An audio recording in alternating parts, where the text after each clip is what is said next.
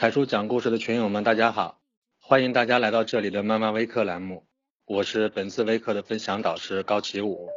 今天想跟大家分享的是如何让宝宝少生病。宝宝经常生病呢，是一件很让家长头疼的事情。看起来很简单的发烧、咳嗽、腹泻、便秘这几个小的问题呢，背后的原因却很复杂，有可能是着凉，也有可能是上火。还有可能是积食，当然也可能是过敏或者是惊吓。但是你知道吗？其实这些还只能算是诱因，并不是真正的病因。那么导致宝宝频繁生病的原因到底是什么呢？为什么同样的气候环境、同样的饮食条件，有的宝宝没事儿，有的宝宝却会经常中招呢？凯叔讲故事是我闺女特别喜欢的一个节目哈。有一段时间呢，每天晚上睡觉前的这个睡前故事都是听凯叔讲的。那么我今天来到这里分享育儿的话题呢，我也就先讲一个故事哈。这个故事发生在上个礼拜，呃，我女儿前一阵住在我哥哥家，和奶奶在一起。有一天呢，奶奶给我打电话说，我闺女发烧了，问我吃点什么药。我说不用吃药，观察着吧。嗯，到晚上呢，我哥又给我打电话说。烧的很高了，三十九度多了，呃，还是问我要吃点什么药，我呢还是说不用吃药，睡吧，明天再说。那我哥呢在电话里头就有点责备我的意思哈，就说怎么可以不管呢？孩子烧的这么高，嗯，要不嗯我来给他先做做推拿。当时已经很晚了，嗯，我哥哥家的孩子那天也在发烧啊，我一问呢，两个孩子都已经困得不行了啊。呃，要睡觉了，其中一个已经睡着了，那我就说跟我哥说，我说别折腾他们了啊，让孩子们睡吧，大人也不用着急，早点睡觉，明天再说。第二天呢，我妈就又给我打电话说还烧啊，烧的还挺厉害啊，我说呢我们就过去一趟，就打车就过去了。嗯，过去一看呢，两个孩子玩的挺好，虽然发着烧，但是看见我们过去啊，都就很高兴啊。两个孩子很高兴啊，笑得哈哈的啊，我就跟我妈说，我说看这没事儿啊，烧两天自己就能好啊。旁边我妈呢就说说她自己一宿没敢睡觉啊，就守在旁边就看着啊，其他的手法呢也不是很会，就会个平肝清肺天河水啊，常用的这种推拿退烧的方法，她呢就给孩子做了两次啊，就在旁边守着看着，自己不敢睡，生怕孩子烧的出点什么问题。当天吃过晚饭以后呢，我们就带着闺女就回家了。呃，我哥哥家的孩子呢已经没事了哈，下午就去学校了。他今年九岁，那恢复起来还是很快的。呃，我闺女呢还不到四岁，就又烧了一天。那到了第三天呢，呃，我给开了一点中药啊，就喝了半副啊，这个烧就退了。那我其实要讲的呢，其实不是这个故事，是另外一个。就是发生在我们打车去我哥哥家路的，去我哥哥家的这个路上。当时呢，这个司机师傅看着我们带着孩子哈，就聊起来，因为他们家也是两个孩子嘛，就就说他们家的事儿，说这个老大呀，他们家老大当年是儿童医院的常客，三天两头跑医院。他自己的原话是这样说的，他说天天去儿童医院，没有一天不去的。啊，那这个话呢，当然有些夸张哈，但是你能听出来说，孩子在那个时候呢是经常生病的状态，经常生病。后来他们有了老二，啊，大人呢也身经百战，就磨练出来了，有些什么发烧啊、咳嗽啊，就也不去医院了，因为知道去了医院也就那么几招，对吧？排队验血、开药啊，要么就输液。啊，开的药，他说他自己都能背下来了，头孢、蒲地蓝，什么肺热咳喘，啊，拉肚子的话是这个这个妈咪爱、思密达，对吧？就是就过来过去就这几样，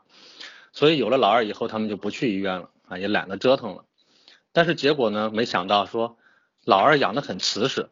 啊，几乎就不怎么生病，偶尔有些小症状呢，扛一扛或者自己去药店买点这种小的成药吃，也就好了。更让他们没有想到的是，自从他们用这样的一种态度来对待孩子生病的问题以后啊，莫名其妙的老大的身体也越来越好了。这是为什么呢？这位司机师傅他自己自己可能并没有意识到家里到底发生了什么，为什么会两个孩子会表现出来这么大的差别？为什么老大的身体前后会判若两人？他可能说不出来是什么原因啊，只是觉得奇怪。他给我讲这个故事的时候呢，自己也好几次笑出声来哈，说他觉得这个事情特好玩儿啊。以前小心翼翼的带孩子啊，孩子还经常生病，现在完全不管了，孩子反而长得很好。那我作为专业的中医儿科大夫啊，我他这么说呢，我当然就知道是什么让他家里的状况发生了这么大的变化。其实很简单啦，就是父母对待孩子的态度不一样了。以前带老大的时候，真的是小心谨慎啊，战战兢兢，生怕孩子不健康啊，食物给最好的，奶粉给最好的，甚至零食也是最好的，对吧？孩子一有点发烧咳嗽呢，就恨不得自己能把这个病呢换到自己身上，自己来扛，就整夜守在孩子身边，就跟我刚刚说我妈一样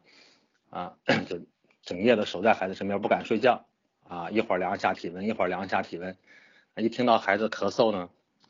自己心头就会一紧张啊，就特别难受啊。孩子每咳一声就跟就抓心挠肺的啊。但是自从有了老二以后，老二经历的那些老大当年都经历过，没什么值得大惊小怪的。不知不觉的，这个孩子父母的心就大了，就不那么紧张和害怕了。父母心里绷紧的这根弦呀，一旦放松。孩子就可以按照他自己本身的规律去生长，这个道理其实非常简单，只是我们大多数的父母，呃，没有学过医，或者说没有学过中医，不知道孩子本身生长的规律到底是什么样子，啊，那我们就会担心说，孩子自己长的话会长不好，长不结实，啊，啊，那么我们就呢，呃，会额外的去多做很多的工作去帮助孩子生长，那所以说，我们现在呢，接下来就来看看孩子本来具有的生长规律是什么样子的。人的生长呢，是按照一定的节奏和规律进行的，每一个阶段都有这个阶段独有的特点。嗯，《黄帝内经》里专门有一段描述，介绍了这种规律哈，在《黄帝内经》的《上古天真论》里边，啊，怎么说的呢？说女子七岁，丈夫八岁，肾气十。呃，就是说这个女孩子在七岁，男孩子在八岁啊，当然古人说的是虚岁了啊，相当于我们现在说的六七岁这个样子哈，学龄前，到这个年龄会怎么样呢？肾气实，就是身体内部的肾气呀，在这个时候就充实了啊，充实了之后会有什么表现呢？就齿更发长，就是换牙。小孩子在第一次换牙之前啊，也就是说在这个六七岁之前。肾气都是不充实的，这是一个生理特点。啊，所谓的生理特点呢，意思就是说，所有的孩子都这样，啊，所有的孩子都这样，不是某一个、某几个，就是这是一在这个年龄段特有的一个生理特点。啊，那么肾呢有好几个功能，其中最重要的一个功能就是藏精主生长发育。那我们就知道，肾主生长发育，它具体的体现在这么几个方面哈。呃，一个是牙齿，呃，一个是头发，这是我们在外面用肉眼能够看见的，能够观察到的。还有我们肉眼看不见的方面，呃，一个是骨髓，那这个呢，骨髓呢就决定了一个人体力方面的发育，对吧？骨骼系统，这个体力方面呢，就由就是这个骨骼系统由肾来决定，呃，然后肌肉系统是由脾来决定的哈。关于脾胃的问题呢？我们一会儿再一会儿再聊。那除了这个体力方面以外，还有另外一个就是脑力。这个脑髓啊，脑力也是由肾来决定的。我们刚说肾最重要的一个功能是藏精主生长发育。那肾里边藏着精啊，我们叫精髓。这个肾精充足了，留住灌溉于骨骼系统啊，我的这个时候我们叫这个髓呢叫骨髓。如果它往上走，滋养大脑的。这个呢，所以就叫脑髓啊。我们一般来讲，作为家长，我们关注孩子的生长发育，无非也就是这么几个方面：骨骼、肌肉、大脑，对吧？我们会担心孩子长不高、长不胖啊、不聪明。基本上，我们做父母的所有的努力都在围绕啊，所有的努力都在围绕这几个方面使劲儿。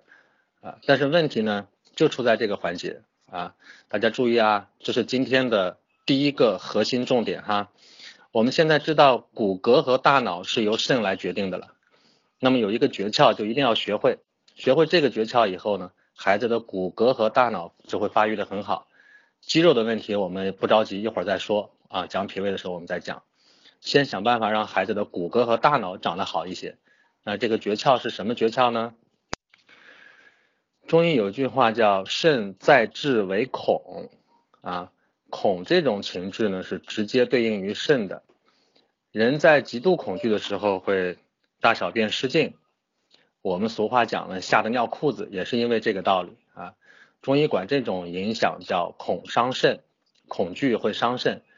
一般来说。我们带孩子的过程中还不至于有大恐惧啊，或者吓得会尿裤子这样的，这这种大恐惧不会有，但是我们会焦虑，会担忧，会害怕孩子生病，害怕孩子带不好。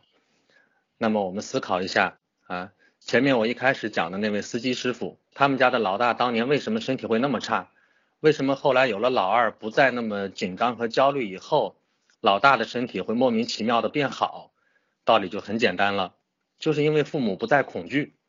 肾气啊，得以有机会很好的发展壮大。所以，我们说，如果想让孩子长得结实一些、聪明一些，就要给他创造一个良好的前提，就是这个前提就是轻松愉悦的成长环境，这样可以保护孩子的肾气啊，让他可以慢条斯理的、好整以暇的去慢慢的发育他的骨骼和大脑。这是我们今天要说的第一个。让宝宝少生少生病的第一个诀窍。然后我们来说第二个问题，脾胃。嗯，大多数人通常会认为孩子长得瘦小、抵抗力差、经常生病是因为脾胃不好。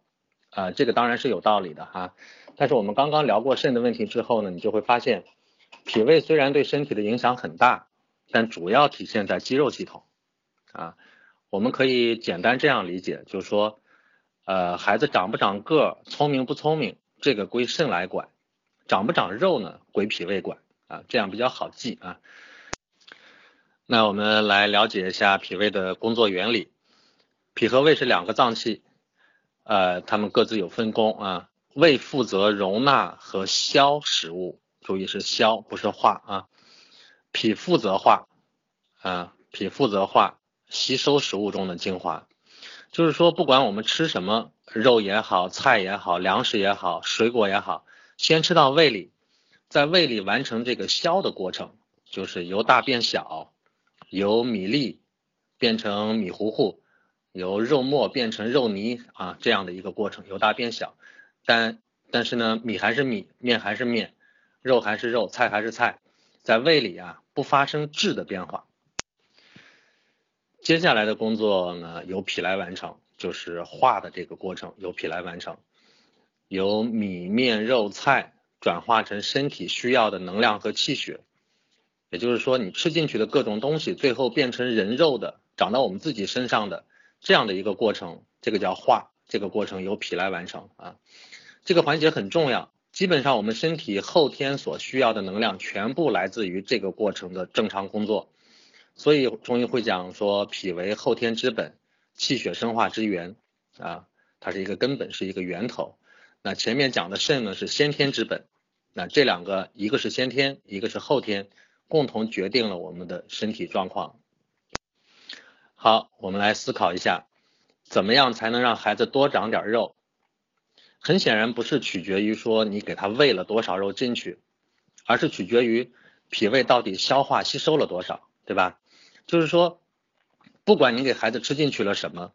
啊，你不管你吃的是什么东西，肉也好，面也好，菜也好啊，呃，不管是什么，关键在于孩子吸收转化了多少，有多少东西变成了他自己的肉，这个需要我们好好的思考一下。那么问题就来了，到底哪一些东西比较容易吸收，容易转化成变成孩子自己的肉啊？这是一个很有技术含量的问题。需要我们做家长的花点心思，仔细的去琢磨一下。最好转化的是粮食，粮食里面富含着淀粉啊、各种维生素啊、纤维素啊、钙、铁、锌、硒等等无机盐哈，还有蛋白质，就这些都有，营养很丰富，并且呢，最重要的是粮食特别好吸收，很容易转化成人体需要的气血能量，就是说这个粮食很容易变成人肉啊。所有的食物种类当中，粮食是最佳的第一选择，就是它是最容易变成人肉的啊，这是最好的一个选择。呃，然后是蔬菜，呃，各种常见的蔬菜，最好的啊就是呃土豆啊、白菜啊、白萝卜呀、粉条、豆腐啊、茄子、豆角啊、西红柿、西葫芦，就我们经常吃的这种哈，等等等等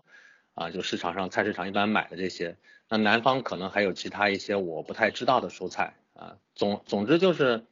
当地的啊本地的这个应季的蔬菜这些都可以吃啊的都都很好，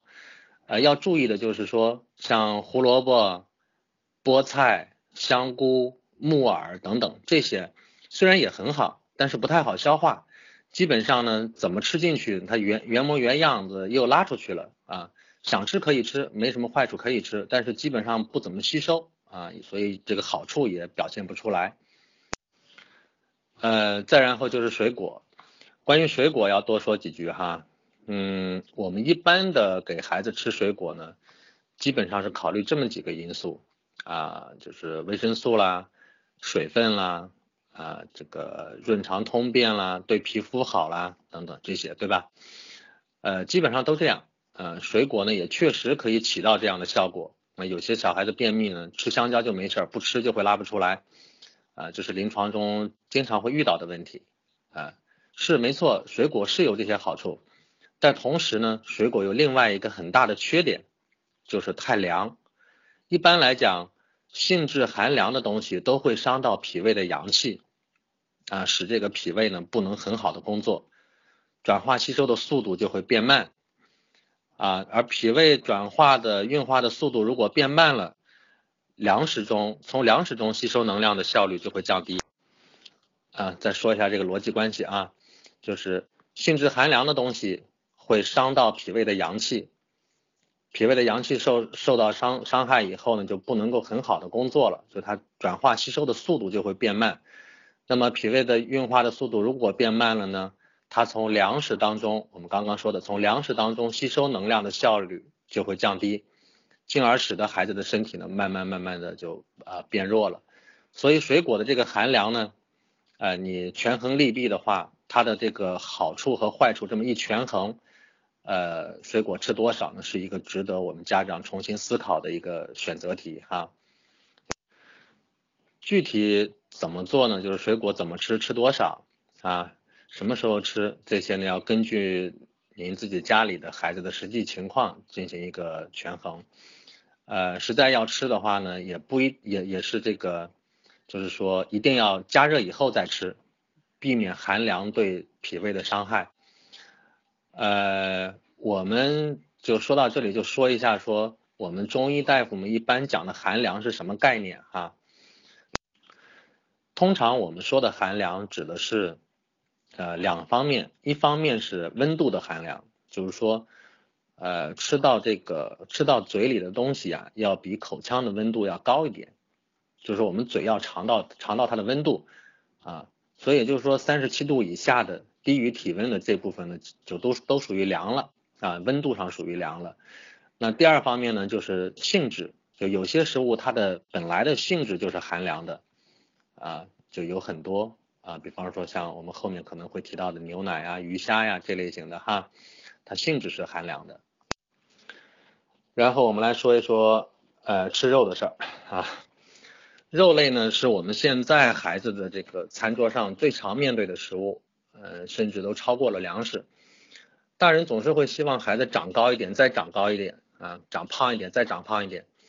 那像肉类这样的高脂肪、高蛋白的食物呢，自然就会成为家长的首选。但是我们仔细了解一下食物的这个消化吸收过程，你就会发现，选择用肉类来给孩子长肉啊，其实往往达不到我们所预期的那种效果。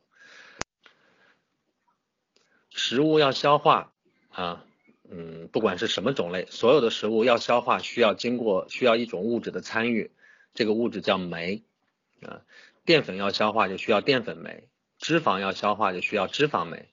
蛋白要消化就需要蛋白酶啊。粮食之所以几千年来会成为人们主食，人们的一种作为人们的主食一直存在哈，就是因为粮食里面的这个淀粉从口腔里就开始消化了。因为我们的口腔里边有唾液淀粉酶啊，所以我们在吃米面、馒头这些东西的时候呢，嚼啊嚼啊就能嚼出甜味来，是因为粮食当中的淀粉在唾液淀粉酶的作用下，慢慢的变成了糖，而糖呢是给人体提供能量的最直接的来源。但是口腔里边没有脂肪酶和淀，没有这个脂肪酶和蛋白酶啊。肉类食物在口腔里头再怎么嚼都不消化啊，你就怎么嚼都它都不会消化的。它呃到了这个胃里头以后，胃里的脂肪酶和蛋白酶极其微量，呃只能消化一点点。那么这些脂肪和蛋白在哪儿消化呢？它的主要消化场所在小肠。进入小肠以后，还需要。单靠小肠还不行，它还需要依靠胰腺和胆汁的共同参与啊，一起协作，才能完成这个消化脂肪和蛋白的这么一个过程。所以可以想见，脂肪类和蛋白类的食物对人体消化系统的压力是很大的啊。它除了胃肠道的压力，还有胰腺和胆汁的压力。知道了这个过程以后，呃，我们就会发现哈，肉类食物要在吃法上呢讲究一下。需要注意一个问题，就是要给脾胃、小肠、胰腺、胆汁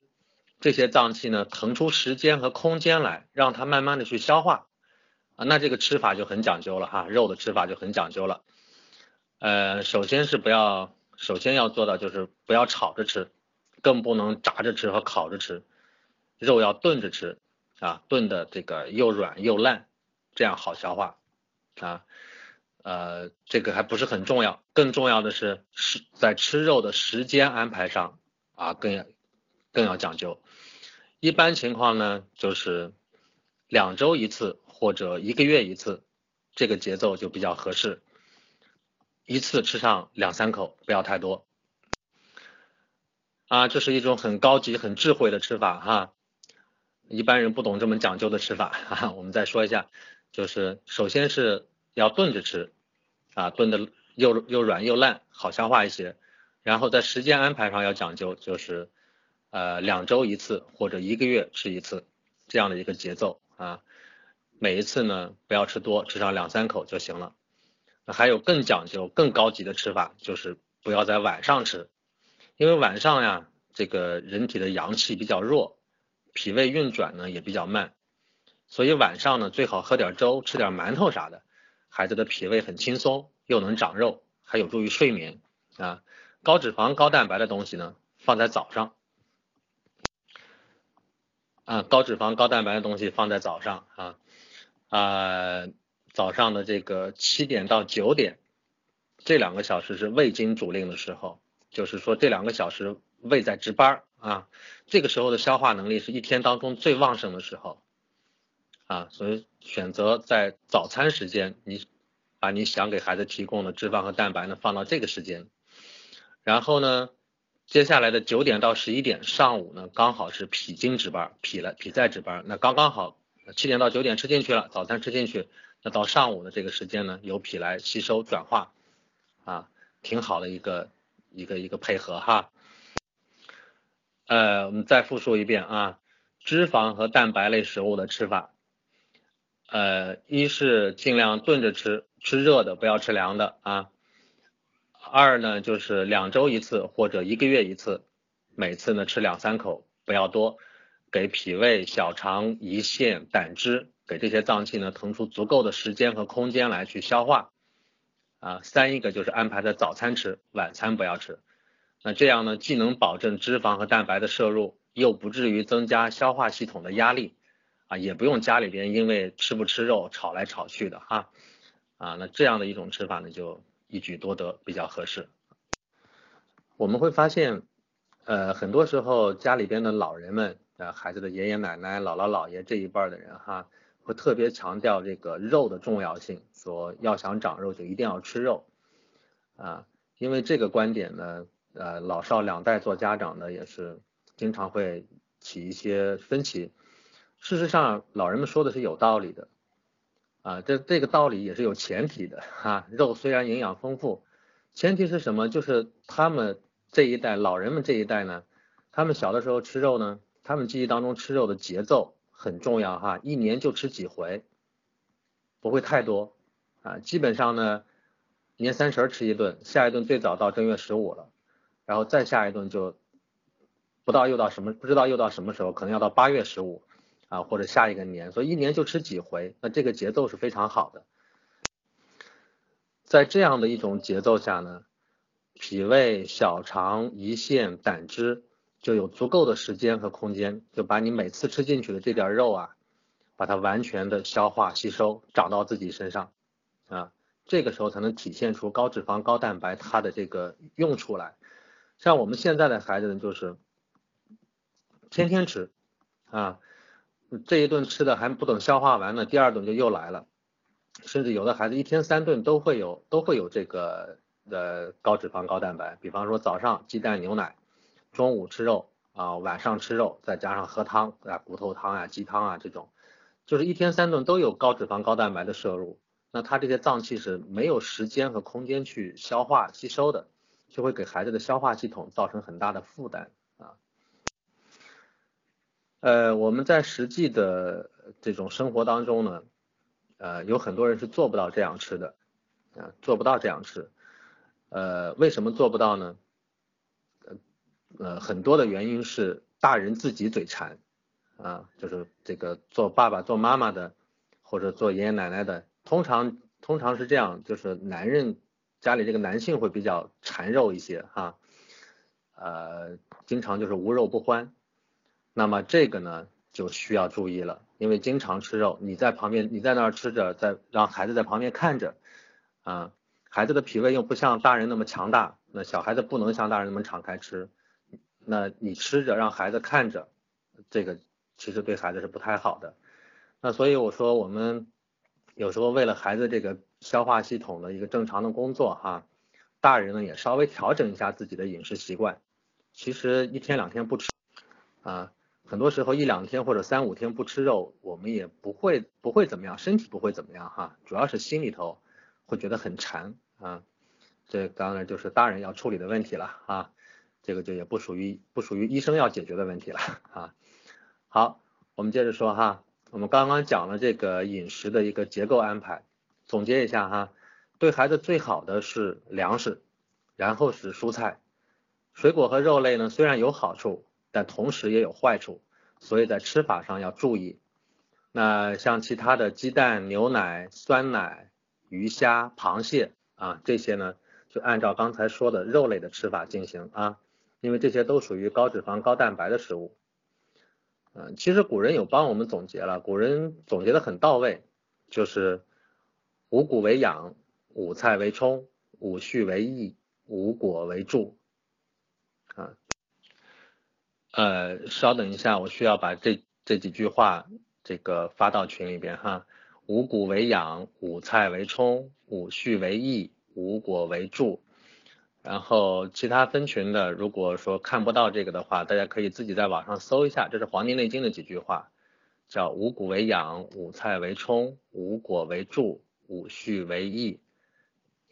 好，我们来看啊，这几句话呢，已经说的很明白了。养人的是五谷啊，就是给我们真正的提供养料的，提滋养我们成长的是五谷，就是粮食。然后蔬菜呢是作为一个补充，水果作为一个辅助，肉类是作为一个增益。什么叫增益呢？就是在五谷为养的基础上给健康加加分儿。就是说有九十九分到一百分的那最后一点啊，只有打好了前面九十九分的基础，才能有希望上一百。那这个主次千万不能颠倒哈，作为肉类作为增益，它就是在最后加分的那一下是由肉类来完成的，但打基础是由五谷来打的哈。经常会有家长呢特别焦虑于宝宝怎么吃和怎么长个、怎么长肉的问题。其实我们静下来好好回顾一下这个饮食结构，你会发现一个特别有意思的现象，这个现象可能会让你哑然失笑，就是当你终于明白宝宝该怎么吃的时候，当你真的转变做法，要给宝宝多吃多吃点粮食的时候，你会很惊讶的发现。就是人家宝宝自己本来就挺喜欢吃粮食的啊，你精心准备的一桌子菜啊，宝宝会把这个肉挑出来，把菜挑出来，但是米饭，就白米饭，什么调料都不放白米饭，你觉得很淡很淡啊，淡到你都没办法没办法下咽的东西，小孩呢一把一把抓着往嘴里塞啊，大一些的宝宝呢吃完一碗，吃完吃完一碗了还要一碗，你看。吃饭的事情就是这么简单，呃，根本用不着用不着我们去焦虑去去担忧的啊。宝宝的智慧呢，要远超出我们大人的想象啊。嗯，孩子的这种智慧啊，它更接近于自然真相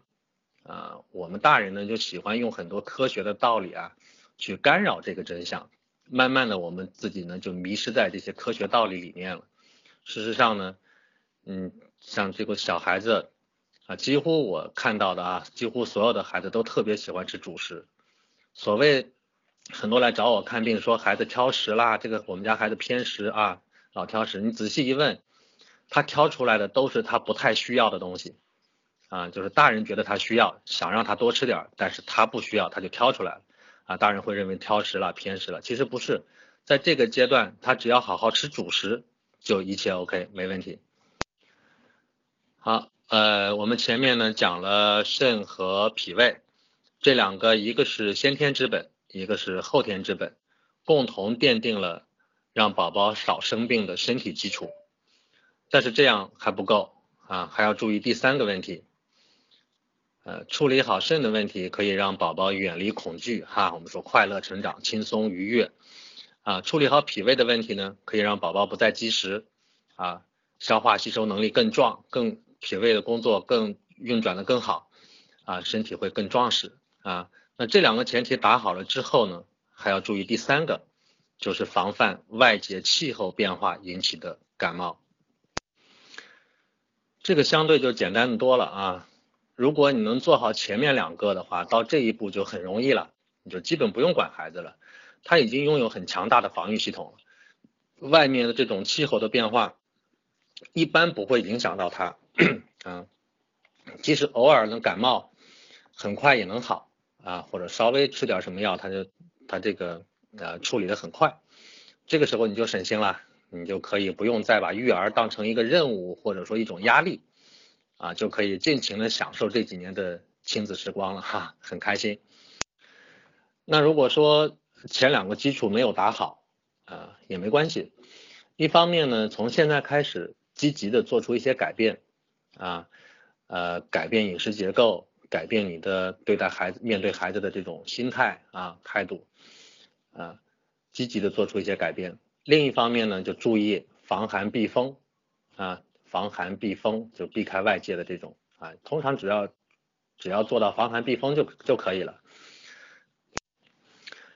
呃，我们说外界气候的变化哈，通常有这么几种。风寒暑湿燥火，还有一个一力之气啊，一共是七种啊。呃，我一会儿呢再把这这几个字也发到群里边哈。这七种邪气当中呢，最常见的就是风寒啊，但最好对付的也是风寒啊。首先是避开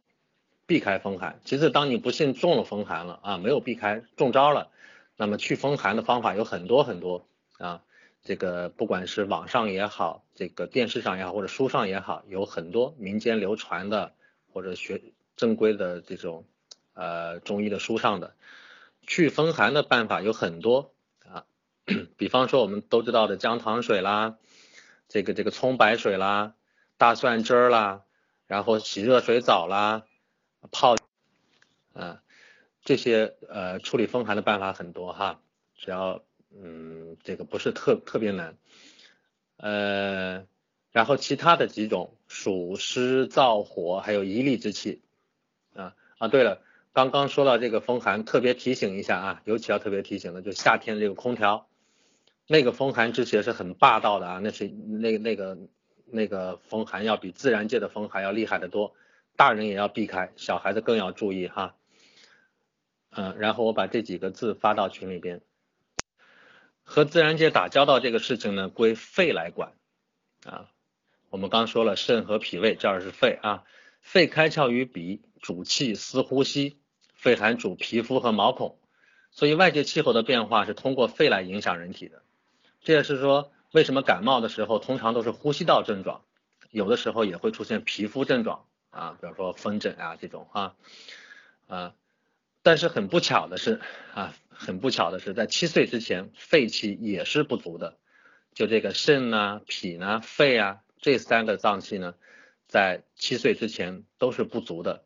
啊。这也是小儿的一个生理特点啊。嗯，你会你会发现说，呃，我们说了半天，我们所纠结的几个大问题啊，生长发育是肾来管的啊，吃饭是脾胃。脾胃的事儿，感冒是肺的事儿，这些让家长们很焦虑的问题，闹了闹了半天，到最后呢，会发现它竟然通通都是人家宝宝的这个生理特点，哈，很有意思吧？就是我们操的心呀，都是本来不用操的心，那是人家的生理特点，每个孩子在这个阶段都是这样的啊。所以这些心本来就不需要我们去操，我们只要让他按照自己的生理特点，逐渐逐渐的去成长就行了。那遇到一些问题呢，可以寻找这个中医大夫的帮助啊。其实很多不需要我们去紧张了。那今天呢，由于时间有限哈，我们就不深入展开说这七种邪气分别是怎么作用的，怎么影响人体的，我们又该怎么去处理啊？就会涉及到一些家庭常用的治病的一些小办法。啊，今天我们就呃不展开了，有我们有缘的话，今后再详细有机会再详细聊哈。那今天呢就先聊到这里，然后下面我们会用半个小时的时间来回答一下网友们的提问。好，我们来看第一个问题，第一个问题是这样的，呃，说孩子体重偏轻，什么都吃不挑食，去看中医呢，说孩子脾胃比较虚。请问这种情况是怎么造成的？该如何喂养呢？呃，这个问题很有代表性哈。呃，我想呢，这位家长在听完刚刚我们聊的这个分享这个课程以后呢，现在应该没有这个疑虑了吧？按照我们课上说的原则去养孩子的脾胃，慢慢会养好的哈。另外要注意区别一下，就是和肾有没有关系？就是孩子这个体重偏轻啊，区别一下和肾有没有关系？如果只是这个不长肉，比较瘦啊，那么呃，这个是脾胃的事儿，我们课上说了啊。另外要我要教你一下怎么区别和肾有没有关系哈。呃，就是要看孩子的牙齿和头发长得怎么样。牙齿和头发，呃，如果是小一些的孩子的，就是这个一岁半。以前的孩子，你还要看一下他两个前后囟门的这个闭合程度啊，有的就是这个前囟的闭合一般是呃十八个月，就一岁半。如果有的超过一岁半了，前囟还没有闭合，那这也属于他肾虚的一个标志哈。除了牙齿、头发、囟门，同时要看有没有盗汗，有没有尿床。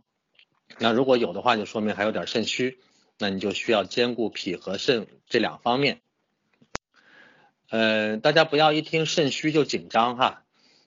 呃，所有小孩子都肾虚的。呃，著名的六味地黄丸本来就是儿科用药，因为七岁以前肾都是虚的嘛。我们讲，呃，那在这个一般的虚呢，我们不需要管了，就给他时间慢慢的发育就好。如果有盗汗、有尿床、有这个肾门。的闭合延迟啊，或者整个就其他五迟五软这样的发育迟缓的一些现象，我们通常都会用六味地黄丸作为一个基础方去加减。那这张方子其实早在宋代就有了啊，本来就是给小孩用的，后来发现它补肾的效果特别好，才逐渐逐渐的给大人用的哈。不要听到肾虚就紧张。好了，下面说第二个问题。好，第二个问题是这样的，呃，女孩五岁，总是爱上火、肺热，夜间睡觉总爱出汗，尤其在这个冬天，嗓子总是哑哑的，似乎有痰又没痰一样的啊，不断的清嗓子，总是担心她会得慢性咽炎，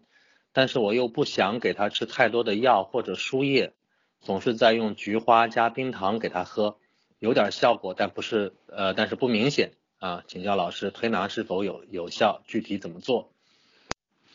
呃，这个问题就涉及到治疗了哈。大家知道中医和西医治疗呢，有一个呃有一个很大的不同，在于说中医是要辩证的，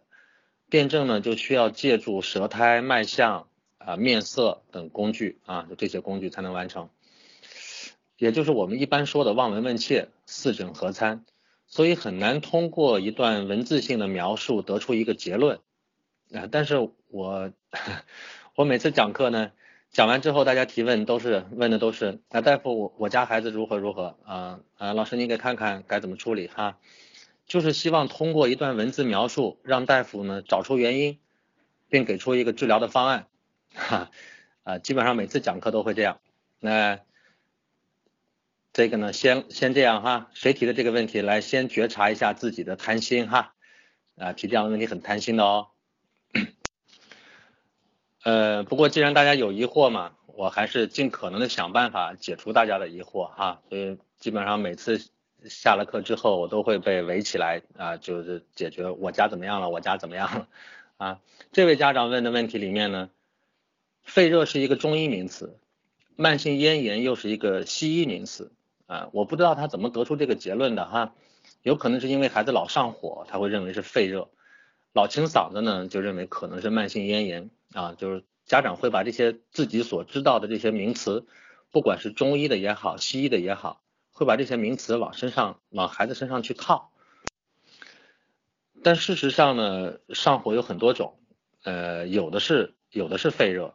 有的是肝热，有的是胃热啊，还有的时候是心火。啊，或者有些时候是虚火啊，等等等等，不一而足。那从这位家长描述的这几个现象上看呢，孩子有盗汗，有清嗓子啊，我没有看到舌苔哈，没有看到舌苔。目前根据现有的资料推测呢，肝火的可能性比较大啊。如果要进一步进一步确诊的话，还是需要来面诊一下啊。呃，那么像菊花冰糖水呢，之所以有效，也是因为菊花可以清肝火啊。那有效但是不明显的，就是说可能说这个还不是特别对症啊，需不需要再去呃加一点别的东西啊？这个就当然要我们要见到具体的资料以后才能。嗯，如果单纯的从呃现有的这个刚刚的这一段话语的描述的话，我建议家长用。推拿手法的话，可以用补肾水和平肝木的这样一个组合啊，呃，孩子五岁嘛，那你就补肾水有个五分钟到七分钟，平肝木有个八分钟到十分钟啊，这样的一个组合就可以了。具体的手法呢，可以网上搜一搜啊，咱们这里这个也没有办法去演示手法啊，自己可以上网搜一下。好，第三个问题，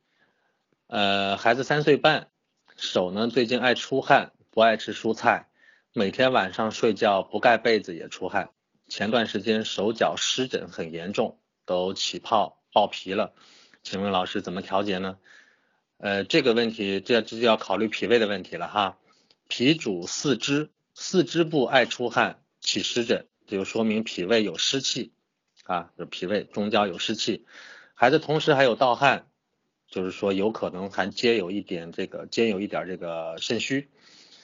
呃，我的建议呢，先从脾胃入手，先按照刚才讲的五谷为养的这个原则，饮食上做一些调整，避免寒湿在体内的积累啊。然后在当地找一个中医大夫调养一段时间，这个快不了，要慢慢养啊。不爱吃蔬菜不是问题了，呃，刚刚讲过了，孩子主要以粮食为主。呃，用不着去强迫他吃蔬菜哈，他想吃愿意吃就吃点，不愿意吃呢也不用强迫他吃。呃，你放心不会因为他蔬菜吃的少就缺维生素，这个不会的。呃，粮食里边啊，五谷杂粮里边也有维生素啊，所以这个不用担心。嗯，在这个阶段呢，孩子还是主要是以粮食为主的，菜是一个补充啦。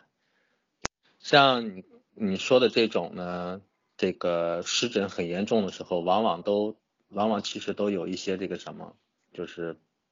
痰湿，就是就是之前的饮食结构里边可能脂肪类、蛋白类的东西吃的过多了一些啊，这个要做一些调整哈。第四个问题是这样的。儿子十一岁了，鼻窦炎、过敏性鼻炎混合型啊，雾化、药物、三伏贴都治疗过，一有天气变凉或进入冬季，鼻炎就犯，坚持吃药都不敢停，一遇气候变冷，我都提心吊胆的。这个鼻炎怎么治疗啊？啊，能看得出来，这个家长也是很紧张哈，不知道这个鼻炎到底该怎么治。现在这样的孩子有很多，并且呢，有越来越多的趋势。西医管这个叫鼻窦炎、过敏性鼻炎，哈，这只是一个名词。我们要寻找是什么原因导致这个结果出现。那从孩子的表现上看呢，一有天气变凉或者进入冬季就犯，这说明什么呀？说明对寒凉的寒凉的环境比较敏感。为什么会对寒凉敏感呢？啊，之所以会对外界的这种冷空气啊寒凉的环境比较敏感。正是因为孩子体内原来啊，体内原来有这种寒凉的潜伏啊，我们现在所看到的过敏啊，通常都是一种对某些东西过于敏感哈，通常都是因为体内潜伏着一个潜伏着一个间隙内奸，然后遇到外界有它的同伙的时候，就里应外合就发作起来啊，这是这个过敏的一个原理。这种治疗起来呢比较费时间。啊，要用到中药和推拿或者艾灸配合起来，这就需要需要要找医生了哈。自己在家里做的话，能做到的就是，第一是饮食上尽量减少寒凉的摄入，第二呢可以做这个艾灸，就是神阙和印堂这两个穴位，每天十分钟就可以了。第五个问题，我的孩子八岁了，一直便秘，每次排便都得四五天到一周左右。有的时候很费劲，偶尔还会出血，去医院看过，开的药也用过了，仍然没有改变便秘的症状。想知道您有没有更好的解决办法？啊，这个办法是有哈，但是要先确定孩子是哪一种，哪一种便秘，什么原因导致的便秘，这个要分别采取不同的办法才行。啊，这种一直便秘的孩子呢，有这么几个可能哈，常见的啊，一个是阴虚火旺。尤其男孩阴虚火旺的很多啊，我们今天讲了肾，讲了脾胃，还有肺，五脏当中呢还有两个没提到，就是肝和心。小孩子肝火和心火是很旺的，这也是他的一个生理特点啊。呃，这种火旺呢，啊，不管是实火也好，虚火也好啊，大多见到的是虚火哈。呃，这种火旺呢，会让他肠道里边的水分啊。呃，水分不足啊，津液不足，那这个时候呢，需要去给他清火，去养阴，逐渐的去给他润肠啊，这样的一个治疗的思路啊，呃，然后第二种可能是过量的补钙和吃一些含钙啊、铁呀这样的一些食物。现在市面上有很多的儿童食品啊，包括牛奶，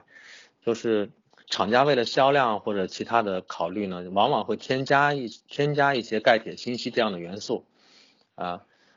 就是呃我们的孩子呢在不知不觉当中就摄入了过过量的矿物质元素，就这个里头也加有，那个里头也加有，他不知不觉就吃了很多进去，啊，这样也会导致便秘，这样也会导致便秘，所以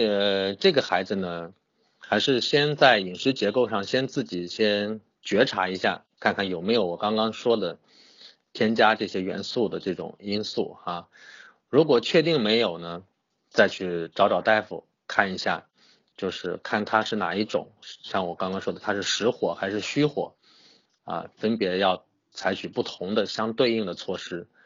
啊。办具体的办法有很多了，推拿也行，食疗也行，中药都可以解决这个问题，但是要前提是要辩证的啊。第六个问题，男孩五周岁，在没上幼儿园之前很少生病，可是自从上了幼儿园之后，经常发烧咳嗽，后来给他吃增加抵抗力的药，好点了。请问医生，那请问医生那个药能吃吗？会不会对他自身抵抗力有影响？谢谢。呃，这个问题也很有代表性哈。嗯，大部分的宝宝在刚上幼儿园的一段时间里呢，会反复生病。这是一个很常见、很常见的现象，啊，呃，主要的原因呢，主要的原因其实还不在身体上，啊，关键在于说，孩子，呃，刚刚离开了一个他已经习惯了三年的这么一个家庭环境，进入到一个陌生的全新的环境，包括他周围面对的人，包括他使用的玩具和呃物品啊，甚至像这个马桶，就这些日常的用品。都是完全陌生的、全新的，还有吃的食物啊，幼儿园里这个吃的食物也是很大的一个啊问题，就是所有的这些周围的都在变啊，就是很突然的一些很大的一个变化，孩子会不适应，嗯，或者呢就是有的孩子会有一些情绪上的变化，大人没有觉察到，那直到他表现在身体上了，生病了，大人才开始着急。那这个时候呢，往往会带着孩子去医院啊，去医院呢，往往会用到一些抗生素，就解决这个生病的这个症状，不管他是发烧也好，咳嗽也好，先去解决这个生病的症状。那用这个抗生素的后果呢，就是孩子的正气会逐渐的被削弱，然后再次感冒，再去医院啊，如此的循环呢，孩子的抵抗力就会越来越差。所以现在很多时候，就是我们经常能看到这样的。描述就是说孩子以前挺好的，呃，说孩子以前挺好的，呃，在家的时候还还行，挺好，呃，这个一上幼儿园之后呢，就是频繁的啊各种小问题，发烧啦、咳嗽啦、拉肚子啦，反正经常需要请假，经常要带他去医院，啊，困扰着很多家长哈，呃，道理就在这儿。那还有一部分就是幼儿园的饮食，可能像现在的家长对幼儿园也会提很多要求嘛，幼儿园为了为了顺应家长的要求，也会吃的很好啊，给孩子吃的很好，生怕孩子饿着啊，各种稀奇古怪的东西，各种高高营养、高蛋白的东西会吃很多啊，所以也会让孩子的这个脾胃的这个这个负担加重，也会生病啊。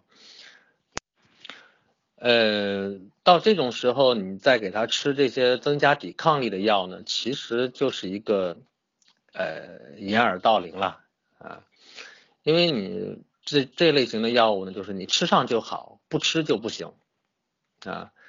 很显然不是不是解决问题的办法。你说孩子的抵抗力，我不能老依靠这个增加抵抗力的药物来给他增加抵抗力，对吧？一定要让他自身的抵抗力发展起来才行啊。呃，但是这些药呢，倒是也不至于说影响说，因为吃这个药呢，影响了他自身抵抗力啊。它没有没有什么太大的坏处，只是说没有办法从根本上解决问题，就是通过吃药把这个真相给掩盖了，对孩子也不是很好。所以我们家长真正要做的，还是说要积极的找出他生病的原因来。如果是属于情绪上的，我们就去处理情绪；如果是属于饮食上的，就去处理饮食啊啊。呃，找出这些积极的找出这些原因来，然后做出一些积极的调整和改变啊，孩子慢慢的能够能够养好的。呃，如果说已经受累于这个很困惑于说他经常发烧咳嗽了，那么我建议你最好找一个中医大夫去帮你帮助你度过这一段时间啊，嗯用一些中药也好，推拿也好，或者呢呃用到一些食疗哈，来帮助孩子去。把这段时间度过去，因为你面对这些症状你是要处理的，但是家长没学过医，不知道怎么处理哈，就只能用，只能去医院啊，所以找一个中医大夫帮你把这个阶段度过去啊，孩子就很很快这个脾胃养好了就没事儿了。好，第七个问题，嗯，呃，孩子从小皮肤粗糙，特别干，一年四季都干，抹油都不行，吃了一段铁元，期间有改善。皮肤皮肤细致了，但停了不久又皮肤很干，怎么回事呢？皮肤干燥的问题通常是阴虚，呃，中医所说的阴呢，就包括了体内的各种的有形的和无形的液体，比方说像血液，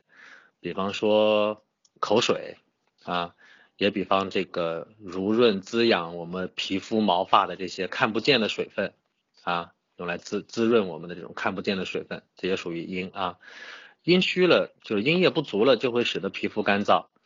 抹油只能解决当下皮肤表面的问题，就你抹到哪儿能解决哪儿，对吧？它改变不了身体内部阴液不足的这个事实。所以养阴最好的办法哈，呃，不是去不是去补充什么元素或者吃什么补品啊，有一个非常非常好非常好的一个一个东西在我们厨房啊。就是大米啊，就这就百姓日用而不知嘛。这个大米其实很好的一个养养肺阴的一个食物啊。呃，我们前面说过，说肺主皮毛，对吧？皮肤和毛孔嘛。那皮肤干燥的问题，往往和肺阴不足有关。啊，大米是很好的一个养肺阴的食物啊。就我们家里吃饭用的大米，用来煮汤，不要吃啊，就是把它。煮好以后喝那个米汤，这个东西是很好的一个养肺阴的东西。呃，我们家里有很多宝贝哈，大家要慢慢的去学会怎么用。厨房就是一个小药库，你要会用的话，很多问题随手就处理了，根本不用吃药。啊，以后有机会我们可以聊聊这个话题哈。